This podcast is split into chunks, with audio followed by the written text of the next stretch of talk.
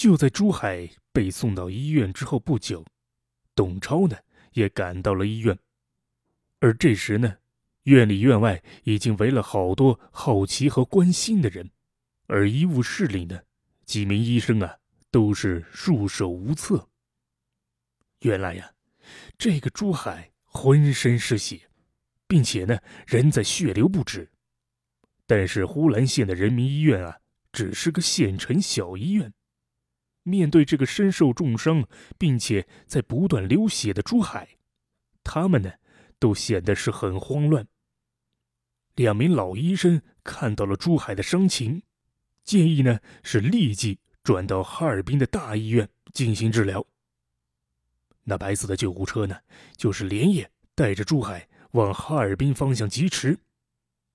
车内，那输液瓶在朱海头上晃动着，两名护士啊充当着点滴架，用手握着那个吊瓶。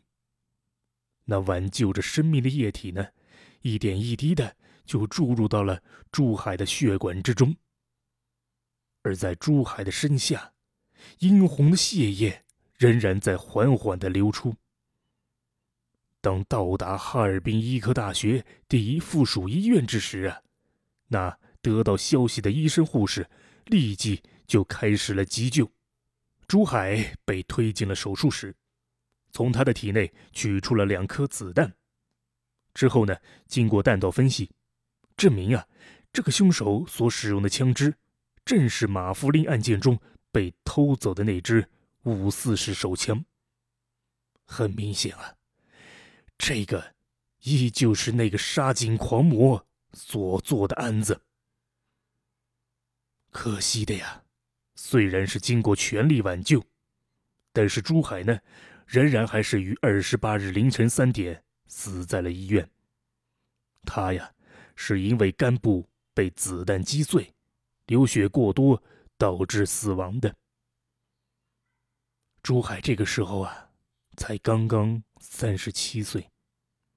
虽然呢，他十七岁就参加了工作，但是成为民警啊，还很短暂。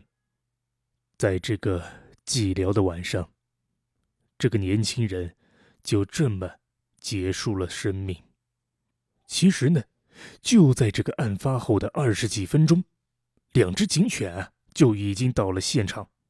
他们呢，先是嗅了嗅地上的味道，叫了两声啊，就往那个小树林跑去。但是呢，就在跑出去五六里地之后，两只警犬先后的就丢失了嗅源，让训犬员们啊都是捶胸顿足。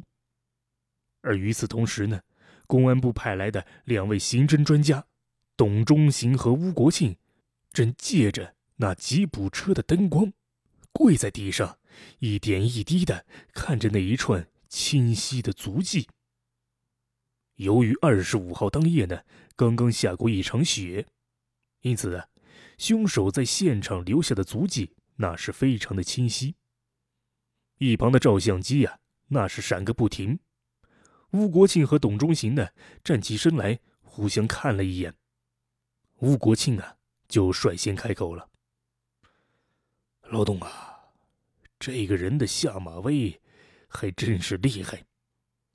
别的凶犯都是杀老百姓，警察呢追着他们跑，他们是猎物，我们警察呀是猎手。可这个罪犯呢，他在我们眼里是个猎物。”而我们警察在他的眼里也是个猎物。那老董也是脸色铁青。嗨呀，五哥，破了这么多案子，这么恐怖的作案，我也是第一次碰到。无论如何，一定得把他救出来。在东北的寒冷天气中，这两个老专家呢，就和众多刑警。一直坚守在案发现场，直到是天亮，都不肯退下。而这边，在医院里，当董超看到了盖着白布单被推出手术室的朱海时啊，他的眼中也是满含着泪水。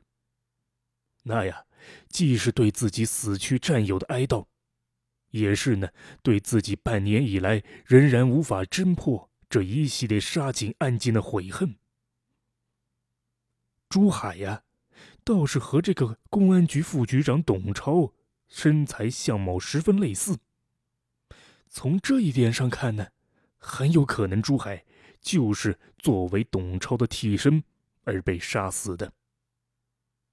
如果呀，真是因为在黑暗中，导致这个凶手认错人了，所以啊，开枪杀死了朱海，那么就会使人产生一连串的疑问了。首先啊，这个凶手为什么要杀董超？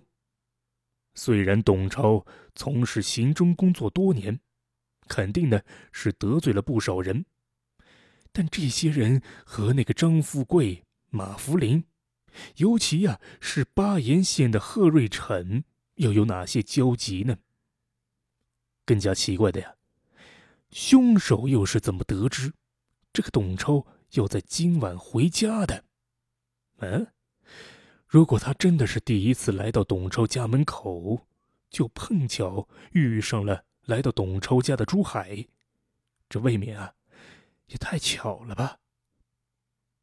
但如果他不是第一次来，而是多次前来踩点，那他呀，又怎么可能把这个珠海认成是董超呢？而且呀。凶手误将珠海认成董超，是否说明了他和这个董超并不是太熟悉？凶手既然要杀董超，那肯定呀会跟踪他。这样一来呢，凶手就很容易被发现。在这段时间里啊，董超他是经常到基层去指导工作，几乎啊是不可能骑自行车回家的。每次回家呢，都是单位用吉普车去送的。凶手如果连这个都不知道，那这个点啊，可能就踩的有点歪了。